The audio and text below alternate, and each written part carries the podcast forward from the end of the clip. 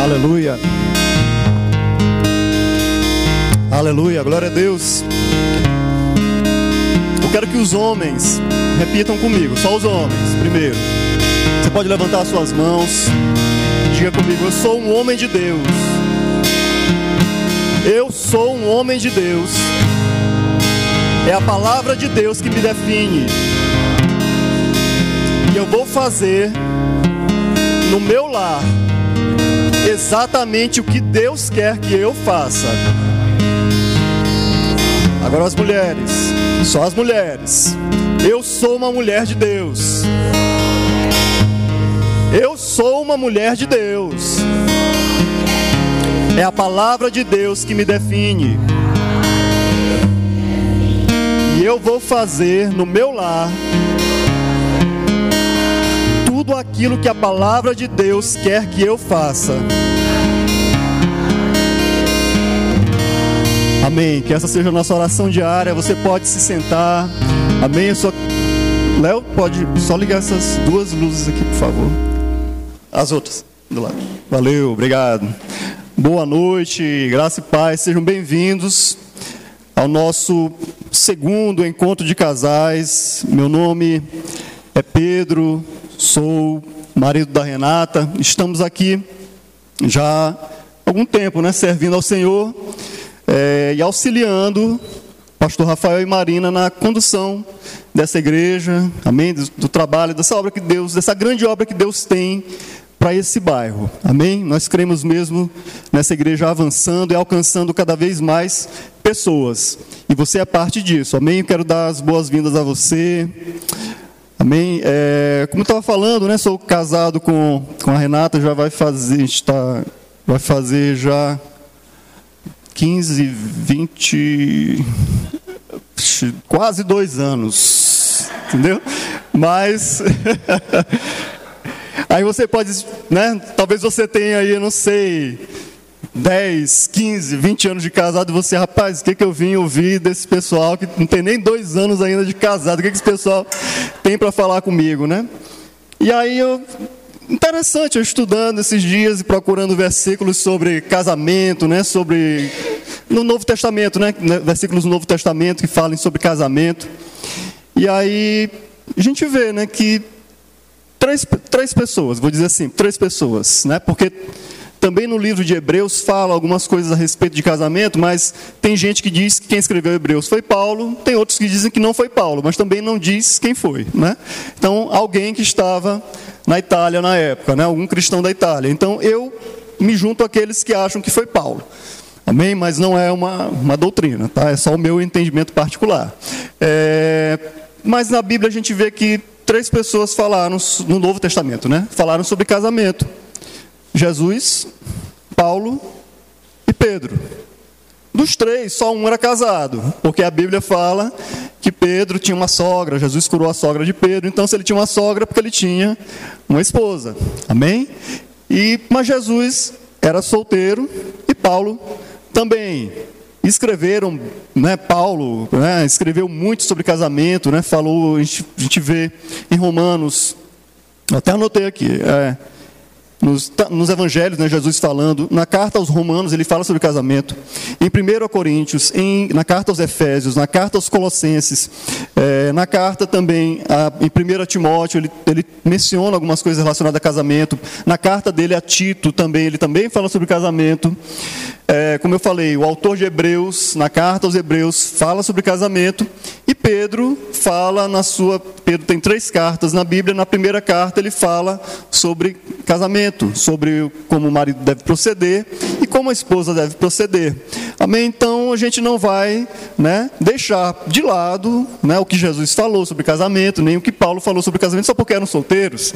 Então eu espero né, que você também não descarte aquilo que eu vou falar só porque eu tenho quase dois anos de casamento, amém? Você tem mais tempo do que eu, tá bom? Então, peço a sua paciência nessa noite para poder me dar ouvidos aí, porque o que eu vou falar não é a palavra de Pedro, mas a palavra de Deus, amém? É... Hoje é sábado, né? Um sábado à noite. E aí tem uma música, né? Pessoal vai dizer que eu fico fazendo referências musicais. Nós temos uma, uma música né, que diz assim: todo mundo espera alguma coisa de um sábado à noite. Né? Então o fato de você estar aqui e não em outro lugar, não na sua casa, né, no conforto do seu lar, não estou falando nem. Né, ou estou no cinema assistindo Barbie. Né? Então, assim, o fato de você estar aqui essa noite me diz duas coisas. A primeira é que você está empenhado para que o seu relacionamento funcione, que o seu relacionamento dê certo, o seu casamento dê certo. E a segunda coisa que você entende que para que isso aconteça, para que o seu relacionamento dê certo, você precisa de Deus. Amém? Então só vai dar certo se Deus estiver no mesmo barco né, que o casal. O marido precisa de Deus para saber como conduzir o seu lar. A esposa precisa de Deus para também saber como conduzir o seu lar. E os dois juntos precisam de Deus para saber como vão conduzir as suas vidas em comum, a sua vida no lar, a criação de filhos, né? a, a, às vezes até né, você casa, você casa com a pessoa e com a família dela. A família tem um, tem um adereço ali, né, que é a família. Então, às vezes você tem que estar né, atuando ali para existem, digamos assim, alguns algumas desavenças e tal, em outro, né, por lá, no meio da, da, sua parentela, e você tem que agir de forma né, a ser um, aquela pessoa que vai colocar né, tudo no eixo, tudo nos eixos, no lugar, você vai dar uns bons conselhos e tentar agir para que aquilo, né, aqueles relacionamentos voltem a funcionar corretamente. Amém? Então, é, a gente falando falando especificamente né, sobre o tema de hoje, o pastor Rafael pediu para a gente ministrar né, no culto de casais e para falar sobre é, práticas espirituais no casamento. Amém? Então, não sei se você né, se alegre aí. É sobre práticas espirituais, né? Às vezes a gente chega né, no culto e tal, e aí gente, já, o cara já vem, né? Às vezes é mais o marido, né? O cara vem e diz, rapaz, eu estou indo lá para esse negócio de culto de casais e tal, né? Esse rapaz, vou lá e tal. E aí chega ainda é o tema o quê? Prática espiritual. Diz, meu Deus, lá vem, lá vem uma cobrança, lá vem uma, sei lá, uma exortação e tal. Não vai ser assim não, amém? Vai ser só uma, uma conversa aqui bem tranquilas. A gente fala, uma conversa bem tranquila. A gente fala muito sobre, a gente ouve muito se falar em casamento, em, em casa, na vida, do, na vida conjugal a gente ouve muito falar a respeito de divisão de tarefas. Né? Às vezes é um, é um ponto em que as mulheres reclamam muito dos maridos, né? porque hoje em dia, na nossa sociedade, é bem diferente dos tempos de antes. Claro que hoje em dia tem, tem aqueles casais ainda que o, o marido trabalha fora e a mulher trabalha dentro de casa, né? Porque é muito errado essa visão de dizer, ah, o marido trabalha fora e a mulher não trabalha, né? Pelo amor de Deus, quem faz trabalho doméstico sabe que é muito mais cansativo, digamos, penoso e maçante do que um trabalho de alguém que trabalha, por exemplo, sentado no escritório. Né? Então, é, mas a gente fala muito sobre divisão de tarefas, é um ponto parece que, que há uma reclamação muito grande. Né? Mas também na nossa vida espiritual é necessário, né, como um casal, existe essa divisão, né, também é necessário também que a gente divida as tarefas. E eu chamo até isso de matemática do casamento, porque quando a gente divide tarefas, nós estamos somando esforços.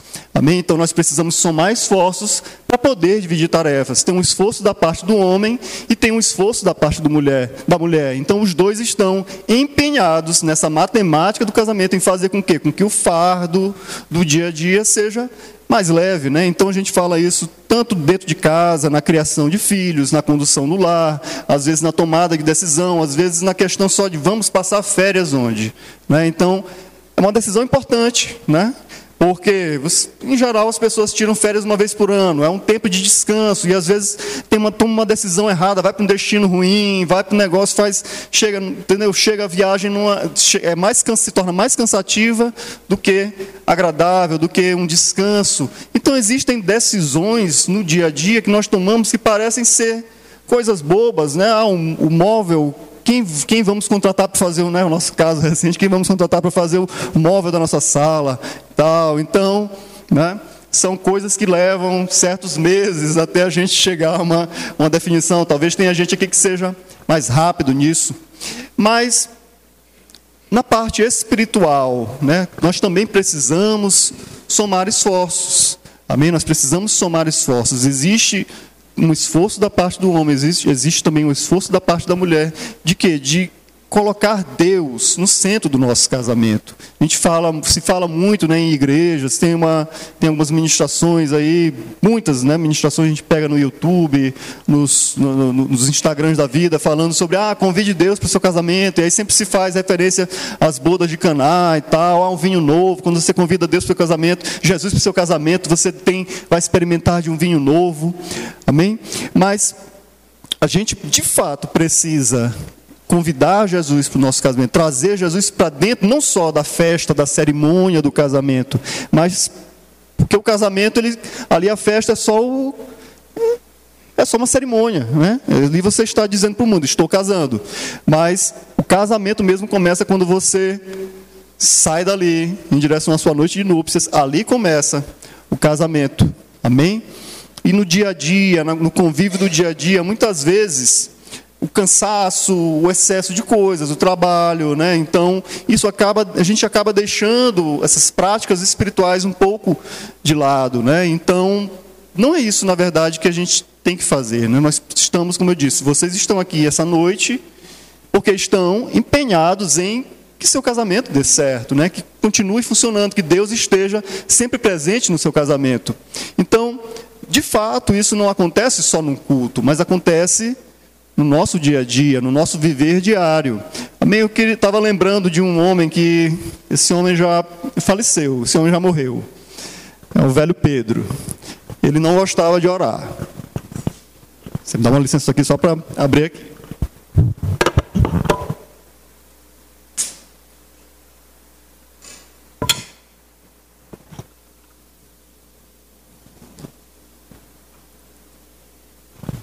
Com sede, desculpa.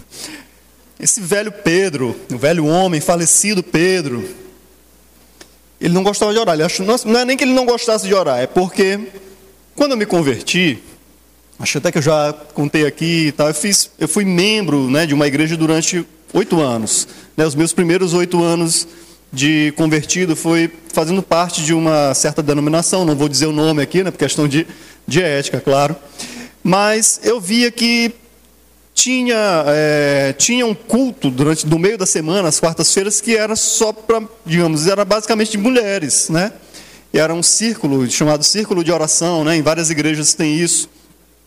E aí eu, uma vez eu disse, rapaz, o que que tem no, queria saber o que que tinha, né? Porque o cara se converte, ele quer participar de tudo que é culto. Eu me lembro que eu, eu já eu já fiz teatro em igreja, eu já já já cantei em igreja, tá?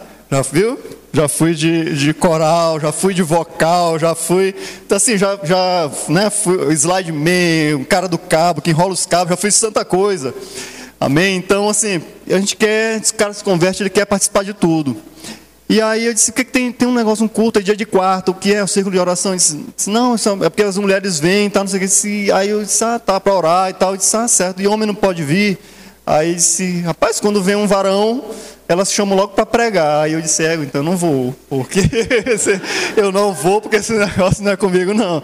Aí tal eu ficava, né? Então não, não participava. Então eu sempre comecei a entender, ah, esse negócio de oração é tipo assim, não, não mulheres não se sintam, né? Não, não estou querendo dizer assim, ah, isso é coisa de mulher. Tipo assim, é como passar um batom, tá? Né? Eu não, entendo que homem não passa, tá? Eu sou dessa linha, que homem não, não usa batom.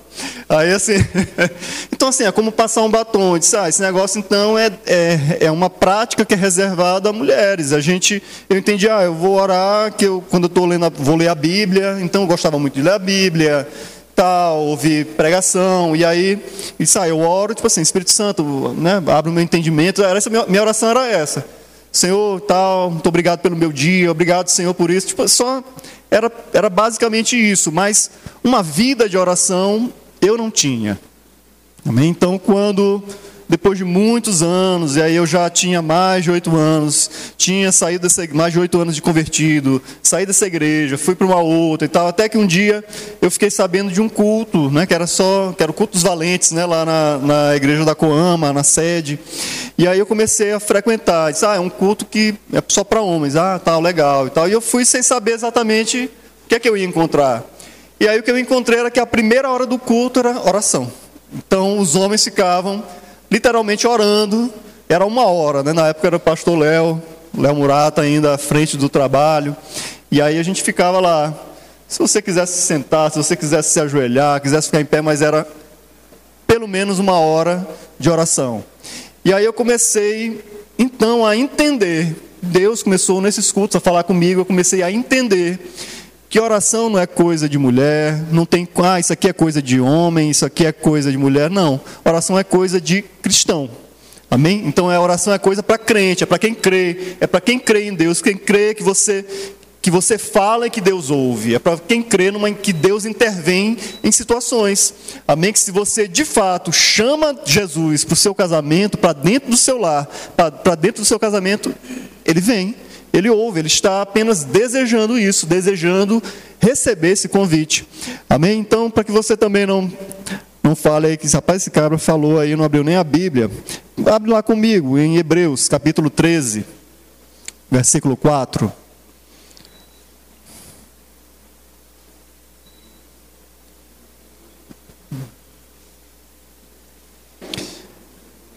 Hebreus 13, 4 diz assim: Digno de honra entre todos seja o matrimônio, bem como o leito sem mácula, porque Deus julgará os impuros e adúlteros. Amém? Então, digno de honra, digno de honra entre todos seja o matrimônio. Amém? Então, o que, que, que o autor da carta aos Hebreus está falando? Que o casamento o casamento entre todas as pessoas deve ser algo digno de honra, deve ser algo que devemos honrar. Amém? Então nós, nós um dia, né, acredito que aqui todos sejam casados, né? Os casais que estão aqui, vocês são casados, né? Então, pronto, todos os casais, né? não tem nenhum noivo, não tem nenhum namorado aqui, são todos casados, né? Então, né? tirando os solteiros aí, né? Que estão aqui. Mas é, um dia você firmou uma aliança, amém? Um marido né, com a sua esposa, a esposa com seu marido, e essa aliança, esse matrimônio, esse casamento é algo que nós devemos honrar, amém? Então é isso que está sendo dito, que nós devemos honrar. Assim, né?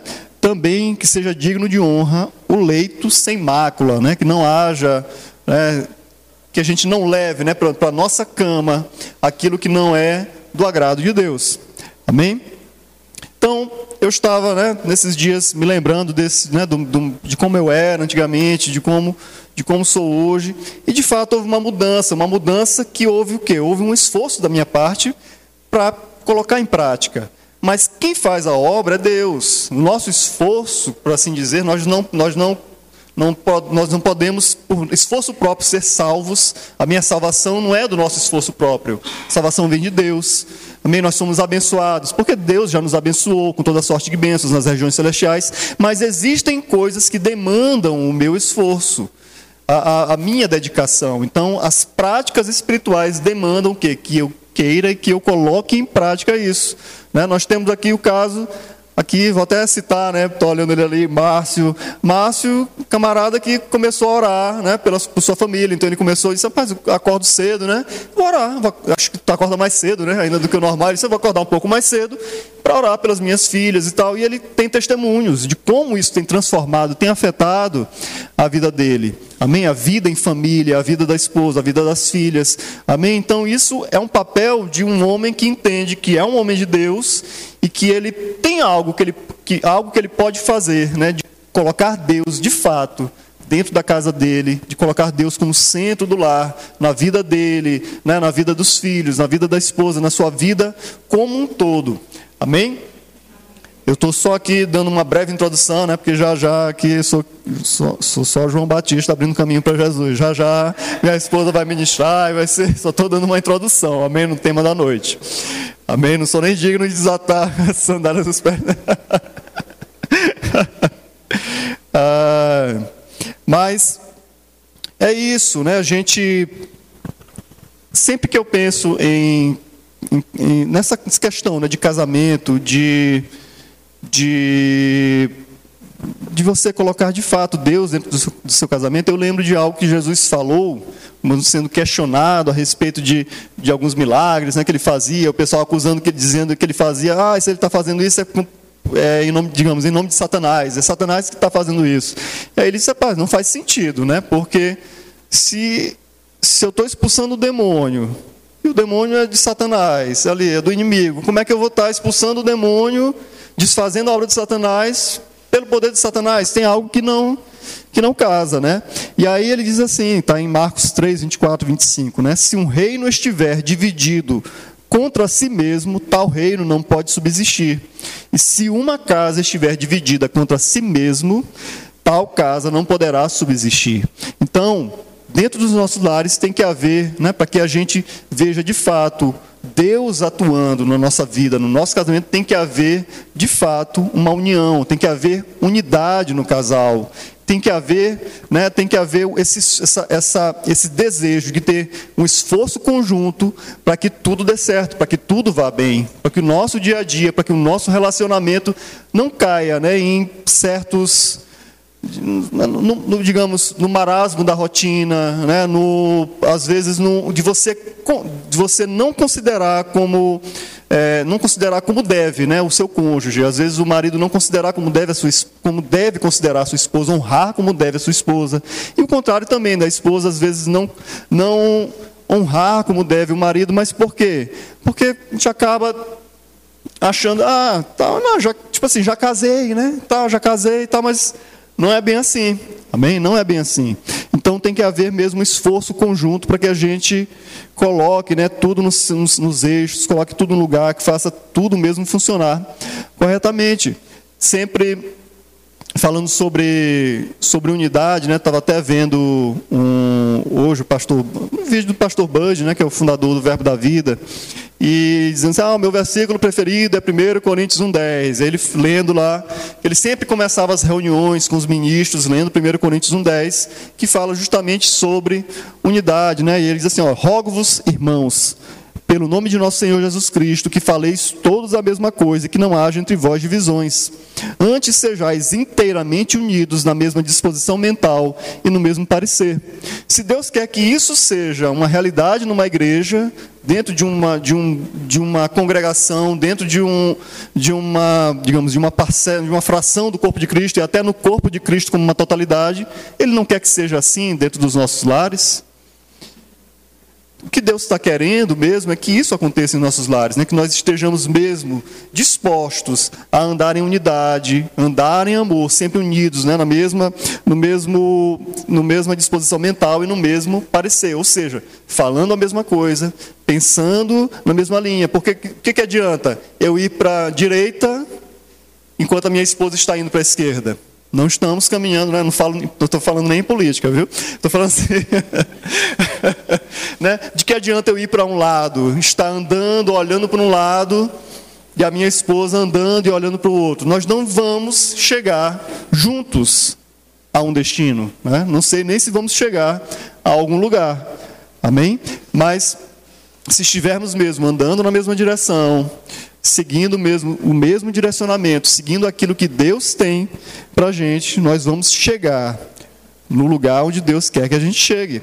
Amém? Que é como, como diz o Salmo 133, 3, né? que é, é, falando, Salmo 133 são três versículos, aí ele fala: Ó, oh, quão bom e agradável é que os irmãos vivam em união, é como o óleo precioso que desce sobre a barba, a barba de Arão, sobre a cabeça, desce pela barba, a barba de Arão, é como orvalho de Hermon, como que desce sobre os montes de Sião, porque ali o Senhor ordena a bênção e vida para sempre. Então, quando nós vivemos nos nossos lares em unidade, vivemos mesmo em amor, andamos em amor, vivemos mesmo. É, a gente tem, né, lá em casa, por exemplo, eu gosto, hoje em dia eu sou né, aquele homem que não gostava de orar, que achava que orar era, era algo de mulheres. Hoje eu gosto muito de orar. Por quê? Porque eu entendi através do Espírito de Deus, através da palavra de Deus, que tudo começa com oração. Quando a gente vê a vida de grandes homens de Deus, quando você vê a vida de Jesus, eu não preciso nem ir longe, eu não preciso olhar, ah, o pregador tal, o pregador A, o pregador B, ah, o grande, aquele homem que fez, que ressuscitou 10, 15 pessoas e tal, não sei o quê. Não, quando eu olho para a Bíblia e vejo Jesus, ele ia escolher, ah, vou fazer o quê? Vou, vou escolher 12, 12 apóstolos e tal. Fazer o quê? Orar. Ah, vai começar, vou começar o meu ministério, né, tal. Vai fazer o quê? E orar. Vou pregar amanhã, tal. Estava cansado de passar o dia é, andando, ministrando, curando. De noite, em vez de dormir, é o quê? Orar. Então isso me diz alguma coisa, me diz que oração é importante, que a minha vida espiritual, as minhas práticas espirituais podem é, não ser não produzir grandes efeitos se eu não tiver uma vida de oração. De que adianta então eu pregar muito, muito, né, de uma forma muito bela se eu não tiver a unção? Né? Como o irmão Reagan, até estava lendo esses dias, estou lendo um livro Compreendendo a Unção do irmão Reagan, e ele fala que. que entendi. ele fala né, que que ainda que não tenha, que não haja unção, a palavra vai produzir efeito. Né? Então é por causa da palavra. A palavra produz efeito. Mas se for uma palavra vinda de alguém com unção, vai produzir um efeito ainda maior. Amém? Não digo nem maior, mas assim, mais impactante. Você vai ver o fluir de Deus e não vai ficar dependendo apenas só né, do, digamos, do fluir da palavra de Deus, mas um fluir do, da palavra e do Espírito. Né? Não tem nada mais poderoso do que isso, nada pode resistir a isso. Então eu entendi, amém, que eu preciso mesmo viver uma vida de, com práticas espirituais mesmo, uma vida de oração, de leitura da palavra, e a gente faz também isso em conjunto. Né? A gente sempre, sempre ora junto e tal, e hoje em dia até já fico, né? às vezes até já já chamo, né? Às vezes, na maioria das vezes é ela. Vamos orar, se vamos, tá. Mas também né, tem uns dias lá que eu digo, olha, Amém, né? Vamos orar, né? Estamos temos um projeto tal, temos algo que estamos planejando, mas antes de levar aquilo adiante, antes de, de completar aquilo, de levar, não vamos concretizar isso. Nós sempre oramos juntos, pedindo mesmo direção do Senhor para as nossas vidas. Amém?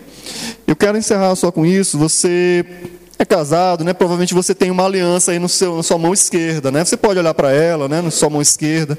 Eu estava olhando para mim, para mim esses dias. Como eu disse, eu não tenho nem dois anos ainda de casado, né? Olha, tem gente aqui que não tem, que está sem aliança. Tá Mas a minha está um pouquinho ralada. Eu disse, rapaz, eu tenho, não tenho nem dois anos de casado, minha aliança está tá meio desbotada, o brilho já não está mais como era, né? No dia que eu casei, ela estava brilhando, estava polidinha e tal, brilhosinha.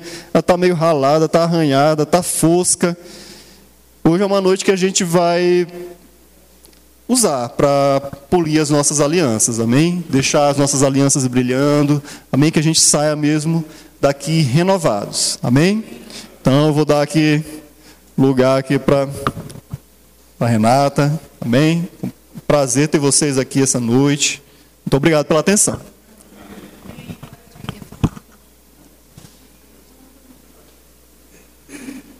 Amém, aleluia. Então, você pode curvar a sua cabeça, nós vamos orar mais um pouco, como Pedro falou. Nós cremos mesmo que é uma noite de restaurar coisas, alinhar coisas. Então, Pai, nós te agradecemos, Senhor porque já recebemos uma boa porção daquilo que você tem para comunicar nessa noite. Mas nós compreendemos também que você tem uma multiforme graça de atuar, e nós queremos continuar ouvindo e recebendo tudo aquilo que você tem para nós, para o nosso casamento. Pai, eu quero orar por filhos nesse lugar. Pai, eu quero orar, Senhor. Nós cantamos no início que os filhos vão perfumar todas as nações. Eu quero orar, Senhor, pela vida de cada casal que tem filho nesse lugar e pelos filhos que virão. Senhor, eu quero profetizar. Pai, eu quero profetizar meninos e meninas firmes no Senhor, que vão de fato exalar o bom perfume de Cristo, Senhor. Eu creio, Pai, que você tem um projeto e que desse lugar sairão, Pai, filhos, filhos firmados para o Senhor, filhos com um futuro glorioso. Veja os seus filhos em lugares altos, porque o Senhor vai colocar eles lá. Amém. Amém. Sabe, isso não estava programado, mas enquanto cantavam, veio muito isso ao meu coração: que desse lugar vão sair filhos e filhas que vão pisar as nações. De repente, Deus pode estar falando dos seus filhos. Deus tem projeto com família. Você pode abrir comigo lá em Atos, no capítulo 18.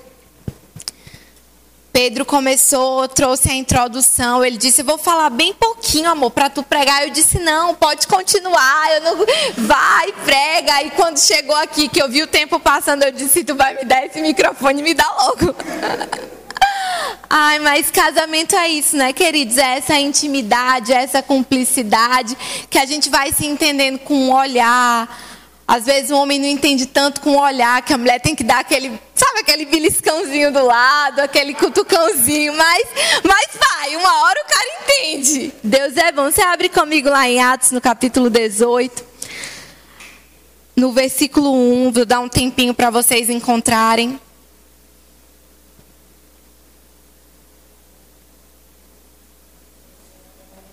Como Pedro falou, nós temos que falar sobre as práticas espirituais. Eu pensando sobre isso, eu lembrei da história de Priscila e Áquila.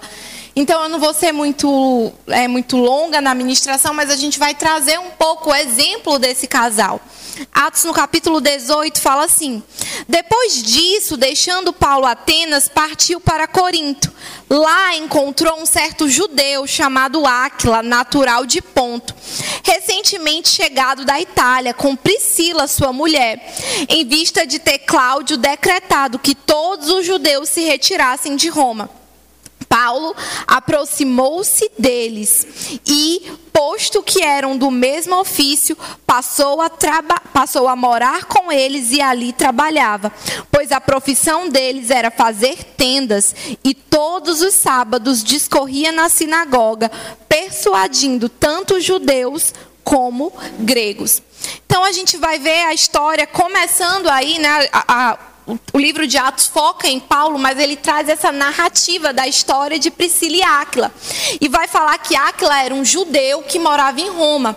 Mas Cláudio, o imperador de Roma, fez um decreto que era que os judeus tinham que ser exilados, eles não podiam mais morar naquela cidade. Então, Priscila, por ser casada com Áquila, ficou naquela situação. Pronto, agora a gente foi expulso de Roma temos que sair daqui. Meu marido não é mais bem-vindo nesse, nesse país, nessa cidade. O que faremos nós? E a Bíblia fala que eles dois se mudam e vão para Corinto. Quando chegam em Corinto, eles começam a trabalhar juntos, fazendo tendas para reconstruir a vida. E naquela ocasião deles trabalhando, né, fazendo tendas, eles encontram o apóstolo Paulo, que tinha o mesmo ofício que eles, que também trabalhava fazendo tendas. E porque Paulo trabalhava com esse ofício, eles se encontraram e a Bíblia vai falar que Priscila e Áquila abrem a casa deles para hospedar, para receber o missionário que hoje nós conhecemos como o apóstolo Paulo. Então eu quero que você perceba um casal passando por um momento de muita crise.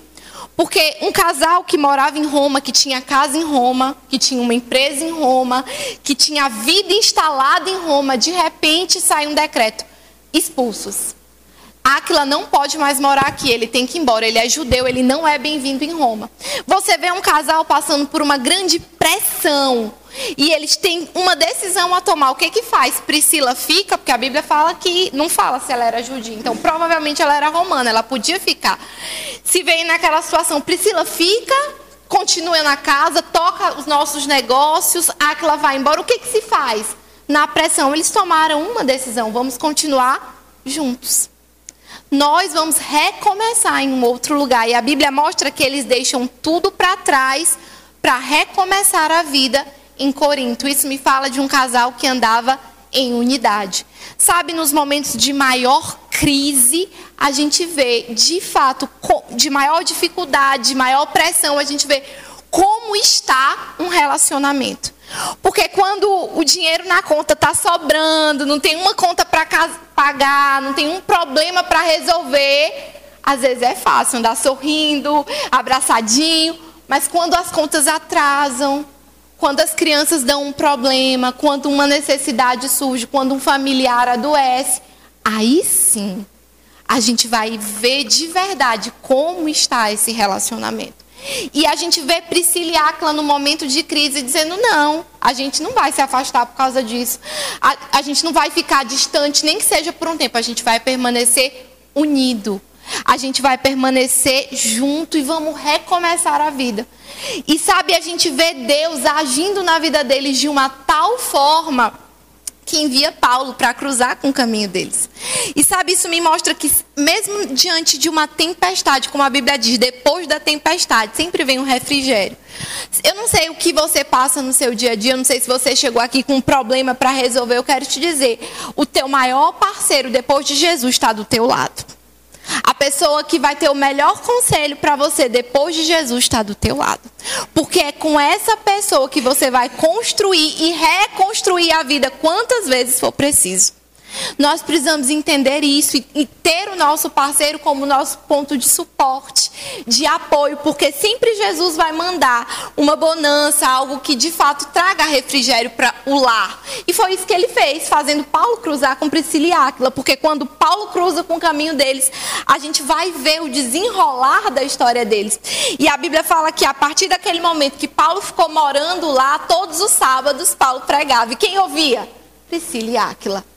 Então Priscila e Áquila de repente se viram expostos à mensagem de Jesus e a Bíblia fala que eles recebem essa mensagem, eles acolhem essa mensagem, eles acolhem com tanta, é, com tanto ânimo a palavra de Deus que a gente vai ver lá no versículo 18 de Atos, você pode abrir comigo, Atos, na verdade já está em Atos, né? A gente só vai para o versículo 18.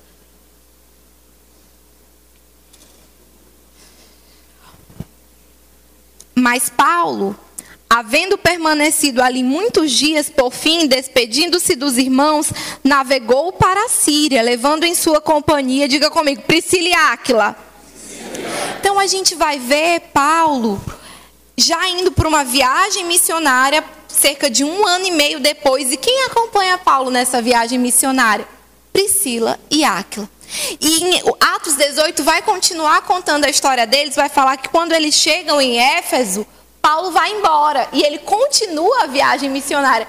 Mas Priscila e Áquila fincam né, moradia naquele lugar e continuam sendo um casal que abre portas para o agir de Deus na vida deles. A Bíblia fala que eles vão até receber os irmãos e começar igrejas na casa deles. Então eu quero que você perceba que é um casal, queridos, que demonstra o poder da unidade, que decidiu permanecer unido a despeito de e que juntos decidiram abrir as portas para a mensagem de Jesus. Que juntos decidiram se expor à palavra, juntos decidiram servir ao Senhor. Porque, querido, às vezes quando você está sozinho se torna pesado. Então, se você ora sozinho, lê a palavra sozinho, tudo é só você, é só você que ora pelos filhos, é só você que crê para prosperidade no seu lar, é só você às vezes se torna pesado. Mas quando o seu cônjuge pega junto, queridos, há um fluir da graça de Deus. E eu quero encorajar você, de fato, a pegar junto com o seu cônjuge. Se você disser, Nata, os dois, ninguém ainda está pronto. Então, os dois hoje vão se alinhar nesse propósito como Priscila e Áquila fizeram, decidiram, nós vamos receber Jesus no nosso lar, na pessoa de Paulo, e nós vamos ser um instrumento. Em Atos 18 também fala que quando eles encontraram uma outra pessoa que foi Apolo, eles passaram a ensinar para Apolo a mensagem de Jesus. Então a gente vê um casal que começou unido por causa de uma crise e começou cada vez mais ser um instrumento do céu aqui na terra. Sabe, o seu casamento, querido, é um instrumento de Deus aqui na terra. O seu casamento é um, deve ser um outdoor no céu aqui na terra. Eu sempre falo isso. As pessoas precisam olhar para você e dizer: casamento é um projeto divino. Como é bom ter filhos. Filhos são a herança do Senhor. Porque a gente vê uma geração que não quer casar, não quer ter filhos, porque tudo é muito difícil, tudo é muito pesado. Mas as pessoas vão olhar para a vida de Marcelo e Lucas, vão ver Samuelzinho e vão dizer: rapaz, ter filho é benção demais. Se todo mundo tivesse um Samuel, você entende que eu e você somos, queridos, esse modelo do céu. Priscila e Áquila decidiram servir ao Senhor juntos e não abriram mão. A Bíblia fala que eles foram um casal de apoio, de suporte para o ministério de Paulo. Vá comigo em Romanos, a gente vai falar só mais um pouquinho sobre eles. Romanos, no capítulo 16. Romanos 16, 3.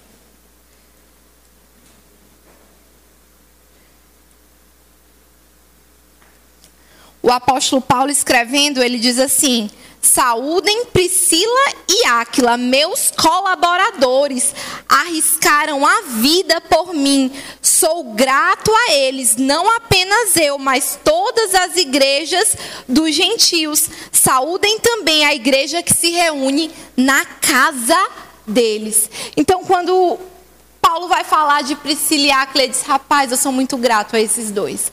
Esse casal que decidiu por Jesus, eles foram tão cooperadores de Deus, tão cooperadores no crescimento, na expansão do reino de Deus. Sabe, eles arriscaram a vida deles por mim, eles abriram a casa deles. Existem pessoas reunidas para aprender da palavra de Jesus. Então, isso me fala que um casal encontrou tempo para servir Jesus. Dentro do casamento, fazendo isso unido. Por volta de seis vezes aparece na Bíblia Priscila e Áquila esse nome. Mas é interessante que todas as vezes que aparece é junto. Você nunca vai ver uma referência, ah, saudem a Priscila, Áquila estava numa viagem missionária. Não. Cada um ou todas as vezes você vê os dois juntos. Não tem nenhuma vez na Bíblia que está em Priscila, Aquila está para outra vez. Não, eles entenderam que o propósito dele era, deles era estar juntos, unidos, sabe?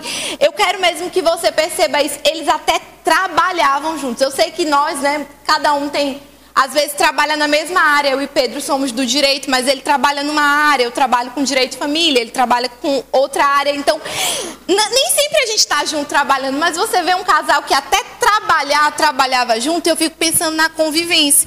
Porque, a gente, é conviver demais. Tem hora que a convivência grita.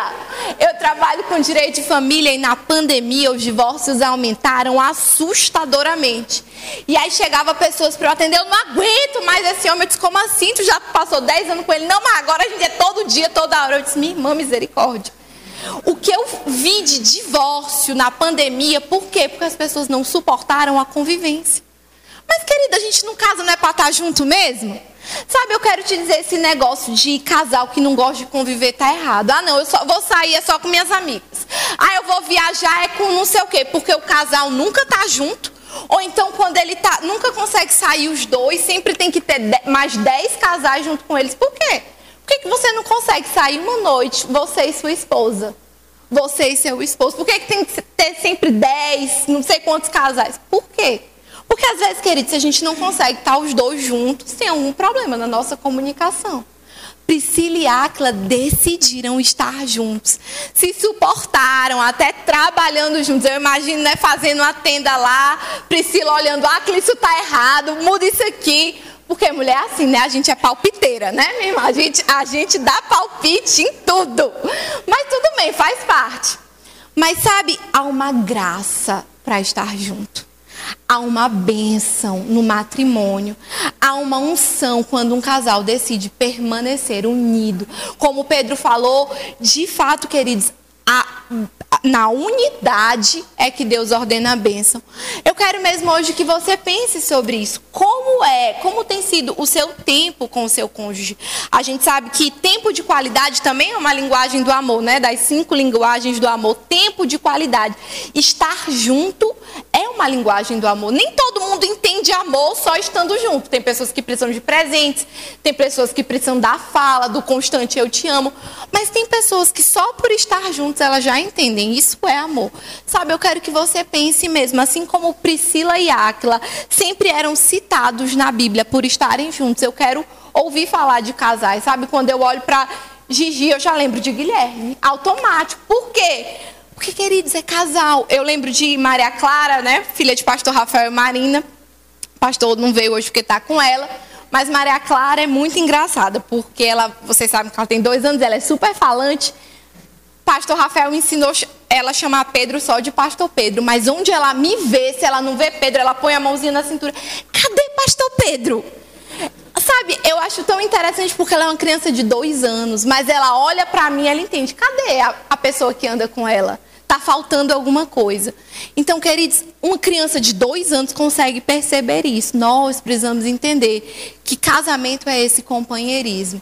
E, além disso, Priscila e Áquila decidiram servir juntos ao Senhor. Outra coisa importante: casamento não é impedimento para servir ao Senhor. Pelo contrário, é ajuda, é auxílio, é suporte.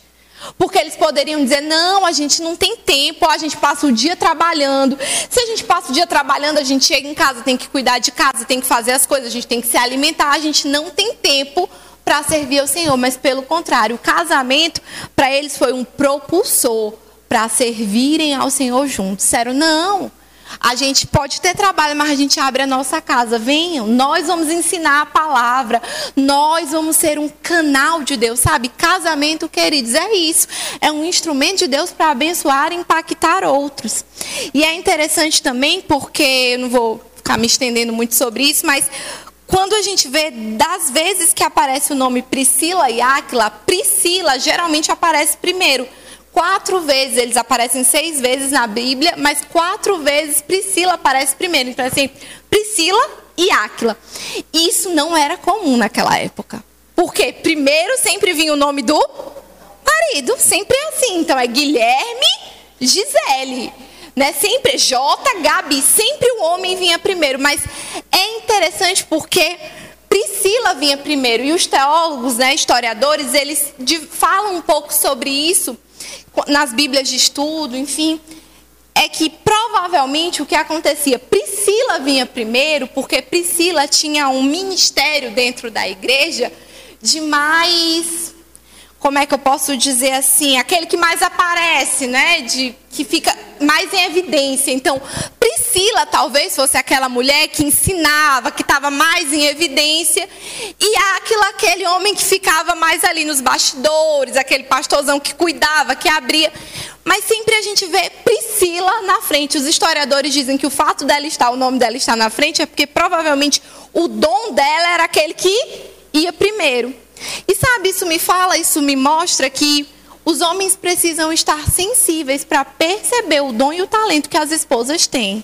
Não seja alguém que vá abafar o dom da sua mulher. Sabe, às vezes sua mulher é uma mulher de oração, uma mulher sensível, uma mulher que tem um viés profético, que tem conselhos sábios, e aí ela te fala uma coisa e você vai lá e corta. Ah, não, não é desse jeito, não, isso aqui eu sei.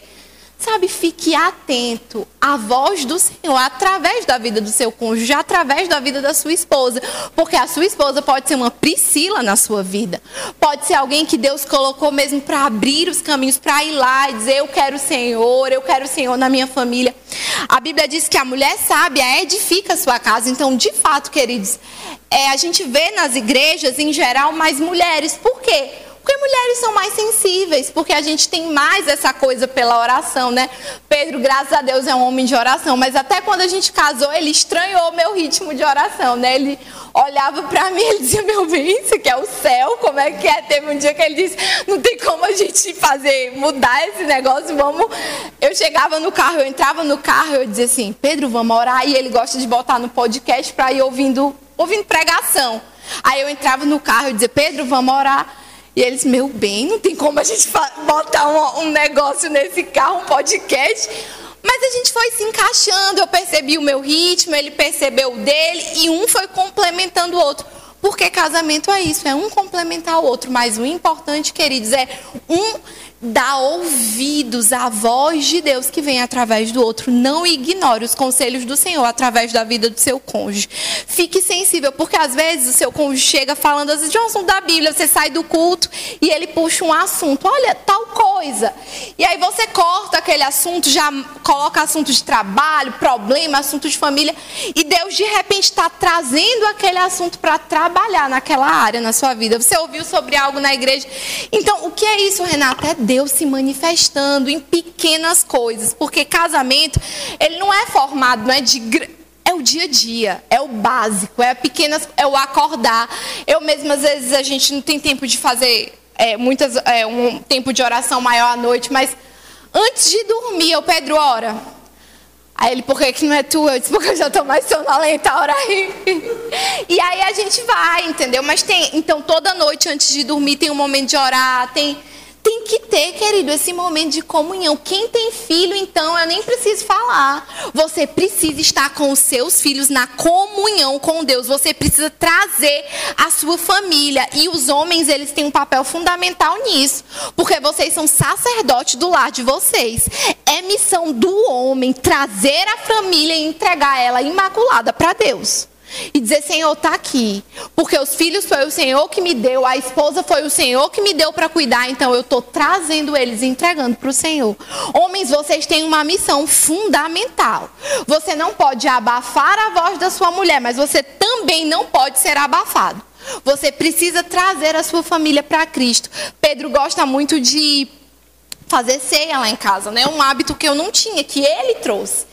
Então a gente ceia na igreja, mas Pedro gosta de fazer a ceia lá em casa. Então a gente compra o suco integral de uva, o pão. E aí ele dá a palavra, eu deixo ele dar a palavra, faz a oração, faz tudo direitinho e eu recebo daquilo que está na vida do meu marido. Você entende? E Quantas vezes nós já fomos curados, né? Por causa da ceia, desse momento de estar junto, curados às vezes de uma dor de cabeça. Enfim, por quê? Porque, querido, eu e você temos um propósito de Deus. Mas quando ele coloca você com uma pessoa, quando você se une a uma pessoa, esse propósito ele não é mais só teu. É você e o seu cônjuge trabalhando juntos para a sua família dar certo. Amém? É, vamos abrir lá em Eclesiastes, no capítulo 4, no versículo 9.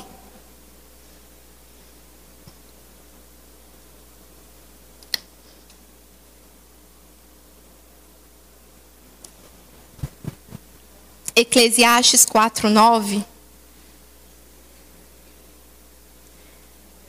Diz assim: Melhor é serem dois do que um, porque tem melhor paga do seu trabalho. Porque se caírem, um levanta o companheiro. Ai, porém, do que estiver só, pois caindo não haverá quem o levante. Também, se dormirem juntos, eles se aquentarão. Mas um só, como se aquecerá? Se alguém quiser prevalecer contra um, os dois lhe resistirão. O cordão de três dobras não se arrebenta com facilidade. Então a gente vê, não é Salomão dizendo: olha, é melhor serem dois. É melhor, o conselho de Deus é que sejam dois. Então, queridos, você está na, no melhor da vontade de Deus. Você e o seu cônjuge são plano de Deus aqui na terra. Então ele está dizendo: olha, é melhor serem dois. E ele começa dizendo dois, e lá no final ele já diz: porque o cordão de três dobras, não se arrebenta com facilidade. Então, como assim, Renata? Ele começa: é melhor serem dois, mas o cordão de três. Parece equivocado, né? Parece, não, ele trocou, ele está falando de dois e aqui são três. Mas na verdade nós sabemos o que é é eu, meu marido e Jesus. Esse é o cordão de três dobras que não se arrebenta. Talvez só eu e Pedro sozinhos tentando fazer as coisas do nosso jeito não funcione. Mas quando tá eu, Pedro e Jesus, aí sim, aí, aí tem tudo para dar certo. E ele diz assim: olha, por que, que é melhor serem dois? Porque eles vão ter melhor paga do seu trabalho. Ele diz: ah, se forem dois, quando um cair, o outro levanta. Pronto, eu gosto dessa palavra. Você foi colocado ao lado dessa pessoa para levantar essa pessoa. Para ser um propulsor na vida dela. Ainda que ela caia, ainda que aconteça uma dificuldade, nos momentos de maior fragilidade de Tayana, é Fábio que vai levantar ela. E nos momentos de maior fragilidade de Fábio, é Tayana que vai levantar ele. Então, você está do lado do seu cônjuge para levantar a vida dele, nunca para diminuir, nunca para derrubar, nunca para medir forças, nunca para ver quem é o melhor, quem é... ah, não, eu faço isso melhor, eu sei mais, não, querido. Você está do lado do seu cônjuge para levantar ele, levantar não só em queda, mas estimular, impulsionar, dizer não, você consegue. Olha, essas portas vão se abrir. Você é o melhor empresário dessa cidade. Você é o melhor corretor dessa cidade. Você é o melhor advogado dessa cidade. Esse é o seu papel levantar o seu cônjuge, ver os dons e os talentos que Deus colocou na vida dele e dizer: vai, você consegue, vamos, eu estou contigo. é, Pedro, ele, ele fala inglês muito bem, só que ele esconde, né? Fica escondendo assim, pra, enfim. Aí, às vezes, na igreja sempre tem necessidade de tradução. Enfim, vem algum americano e senta para ouvir o culto, precisa de alguém que traduza. Eu lembro que Pedro ouvia muita ministração né, do, do Bill do Bill Johnson, ele gosta muito do pastor da Bethel. E ele ouvia português traduzir, é, inglês com, com a legenda. E ele sempre ouvia, sempre ouvia, que ele gosta muito de ouvir mensagem. Aí uma vez eu vendo, eu disse, Pedro, para que tu está ouvindo com, com essa legenda? Tira esse tradutor, tu, tu, se tu entende, para que tá? Aí ele disse, ele me contando depois, ele disse, é, é mesmo, tá certo, minha mulher tá falando, vou tirar. E ele passou um tempo, passou a ouvir, a ouvir até hoje só em inglês. E aí foi interessante que um tempo desse, acho que foi ano passado, Brad Fluke veio com a esposa e, e, ele trouxe um outro missionário americano com ele. Então, Brad Fluke ele ia pregar e tinha a tradutora dele, não precisa de tradução, que a esposa dele traduz. Mas o rapaz que estava lá sentado precisava de alguém para receber, né? E aí quando eles tentavam, às vezes Brad ficava tentando traduzir para ele, eu lembro que teve uma hora que aperreou, que disseram, gente, ninguém está conseguindo, alguém precisa e aí lembraram de Pedro e disseram: vai lá. E aí Pedro ficou traduzindo para ele. Aí ele, isso ele me contou depois, ele disse: Renato, eu só consegui porque eu já estava afiadinho. Porque eu estava tão acostumada a ouvir a mensagem em inglês e trazer para o português que quando falava eu traduzia para ele. E o rapaz, a gente até sa saiu para jantar uma vez com ele, ele ficou elogiando Pedro, disse que conseguiu entender tudo. Mas sabe, eu percebi ali que eu sem, sem querer né? Sem grandes, não foi um mover profético, não rodei em casa, pulei, orei em línguas e dei uma palavra. Não. Mas eu fui um canal de Deus para ele com uma coisa simples, um conselho simples. Tira a legenda. Às vezes, querido, teu cônjuge está te dando um conselho simples, que você não está acatando, mas você está deixando de ouvir o conselho de Deus. Sabe, às vezes a tua esposa está te dizendo, vai mais devagar, está muito acelerado nisso.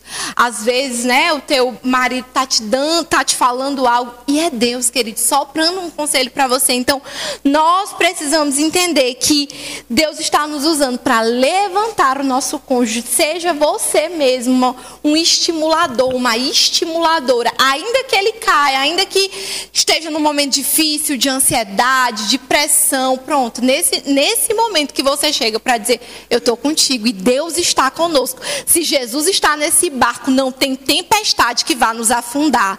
Nós é que vamos dizer para a tempestade: cesse e ela vai cessar.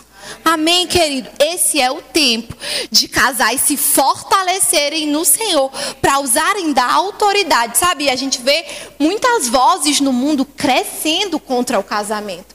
E por que essas vozes, vozes crescem cada vez mais? Porque muitas vezes as nossas se abafam. E a gente vai abafando isso. É, casamento é chato mesmo, né? Aí tem aquelas brincadeiras que pastor Rafael e Pedro gostam, que é casa. É, casem é ótimo, né? Aquelas coisinhas, ah, não sei o quê, o dia do futebol e a mulher tá lá, vai para onde? Vai fazer o quê? Você abre a internet, está cheio de meme, né, sobre casamento. Essas coisas são válidas, mas Sabe, se a gente ficar só problematizando o casamento, queridos, nós não vamos desfrutar da bênção que é ser casado. E a outra coisa que a, Bíblia, que a gente acabou de ler é levantar, e a segunda palavra é aquecer. A Bíblia fala que um aquece o outro. Então, o solteiro, ele se vira sozinho, ele se embrulha, ele faz, se enrola, arruma manta, ele faz qualquer coisa. Mas casado, você está ali juntinho, se aquece. Sabe, aquecer me fala de conforto, né? De você ser um conforto na vida do seu cônjuge. Coisa boa, querido, é ter alguém para te ajudar. Coisa boa é ter alguém para estar tá com você, para compartilhar os melhores momentos da vida e os momentos mais difíceis da vida. Nós estamos, de fato, do lado de uma pessoa para tornar a vida dela mais feliz, tornar a vida dela mais aquecida, né? Quem tem filhos e já assistiu Frozen deve lembrar do, do, do gelinho dizendo assim: abraços quentinhos, abraços quentinhos. Pronto. Você está aí do lado dessa pessoa para dizer abraços quentinhos, para deixar a vida dela mais feliz, para de fato desfrutar de coisas leves, de coisas grandes em Deus. Amém. Você pode ficar de pé, sabe? Nós cremos mesmo enquanto nós orávamos que hoje seria uma noite, uma conversa, seria algo leve, mas que algo ia ser ajustado dentro dos nossos corações. Eu sei que você não chegou nesse lugar em vão. E eu sei também que você sabe que a sua família é um projeto grande de Deus. Não é qualquer projeto, não é de qualquer forma que Deus está fazendo, mas Deus está comprometido com o plano que ele tem para a sua família cabe a você se comprometer com Ele e dizer: Eu vou desfrutar no meu lar de tudo que a palavra tem para mim. Eu vou mesmo reconciliar o que precisa ser reconciliado. As pressões vão ficar para trás, porque eu e o meu cônjuge, os meus filhos, vamos entrar na vontade de Deus, que é boa, perfeita e agradável. Amém? Eu quero mesmo que você dê a mão para o seu cônjuge. Eu queria que estimular você a orar com ele. Sabe, eu não vou te falar o que você vai orar, porque você sabe, algo que ao longo da administração você percebeu, disse, não, isso precisa ser alinhado. A gente precisa trazer os nossos filhos mais para perto, expor a palavra para eles. Eu preciso ser mais auxiliadora na vida do meu marido, eu preciso ser mais estimulador na vida da minha esposa. Eu quero convidar você a orar com o seu cônjuge, sabe? Não fique esperando por mim, mas eu creio que o Espírito Santo está nesse lugar, polindo os casamentos e fazendo uma grande obra nas nossas vidas. Amém? Aleluia! Obrigada, Senhor. Nós cremos no teu agir nesse lugar, Pai. Nós cremos que o Senhor está se movendo em nosso meio. Nós cremos que a nossa família é um projeto do Senhor. Nós cremos que a tua boa mão está sobre nós. E o Senhor está nos conduzindo em triunfo. Obrigada, Pai porque os nossos filhos são herança do Senhor e eles vão desfrutar da tua vontade aqui na terra. Para te servir com toda a minha força e entendimento, quero dedicar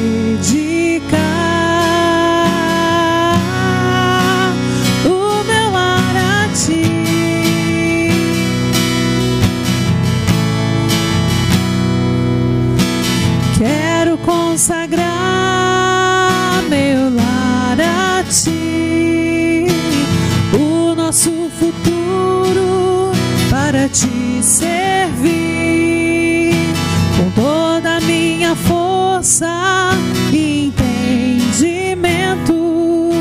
Quero dedicar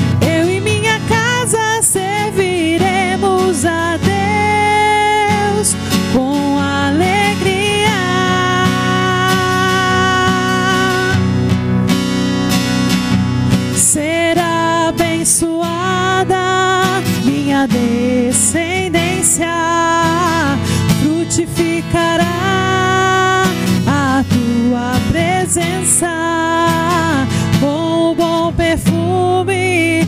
Meus filhos irão,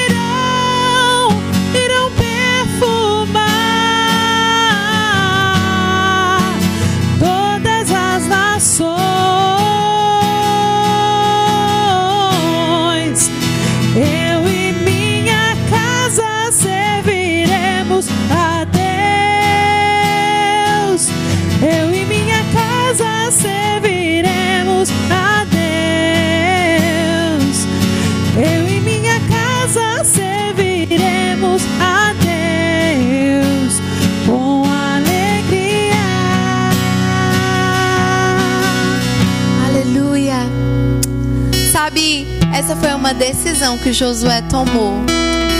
As pessoas, a Bíblia fala que o povo estava andando com pés vacilantes, indo para adorar outros deuses, fazendo coisas que desagradavam a Deus, mas ele disse: Olha, quanto a vocês, a escolha está com vocês, mas eu, eu e a minha casa serviremos a. Foi uma decisão de Josué. Ele disse: Ah, quem quiser adorar outros deuses, quem quiser andar por outros caminhos, quem quiser se afastar do Senhor, a escolha é de vocês. Mas eu, eu não abro mão de ter a minha família firmada na rocha. Eu não abro mão de ter os meus filhos no caminho do Senhor. Eu não abro mão de ter no meu lar a bênção do Senhor. Sabe, eu quero que você cante isso com o seu cônjuge. Que essa seja a decisão do seu coração. Eu e a minha casa serviremos a Deus. Amém? Eu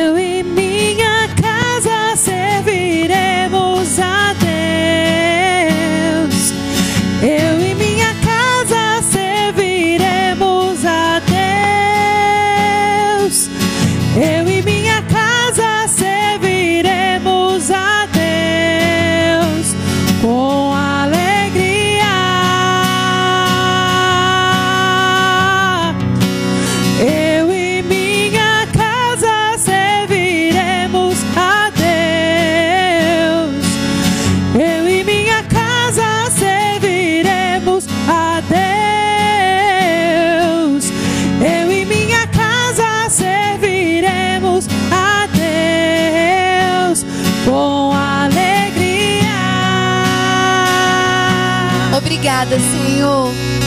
Obrigada, Pai, pela tua palavra que foi ministrada aos nossos corações. Nós recebemos com mansidão a tua palavra e decidimos andar com ela e frutificar. Obrigada porque a nossa família é uma bênção. A nossa casa é como o céu, Pai. Um lar cheio da graça do Senhor. Um lar cheio de paz e alegria. Cheio de amor. Obrigada, Senhor, pela tua bênção sobre nós. Em nome de Jesus. Amém. Amém, queridos. Então, nós vamos rapidinho ofertar ao Senhor lá em 2 Coríntios, no capítulo 9, no versículo 6. Você viu que foi rápido, amém? Quando Pedro disse duas mensagens, eu disse, "Ixi, o povo vai já pensar que vai ser um negócio de duas horas, né? A gente assistiu um culto uma vez que era um casal e foi duas horas, mas também passou tão rápido que eu nem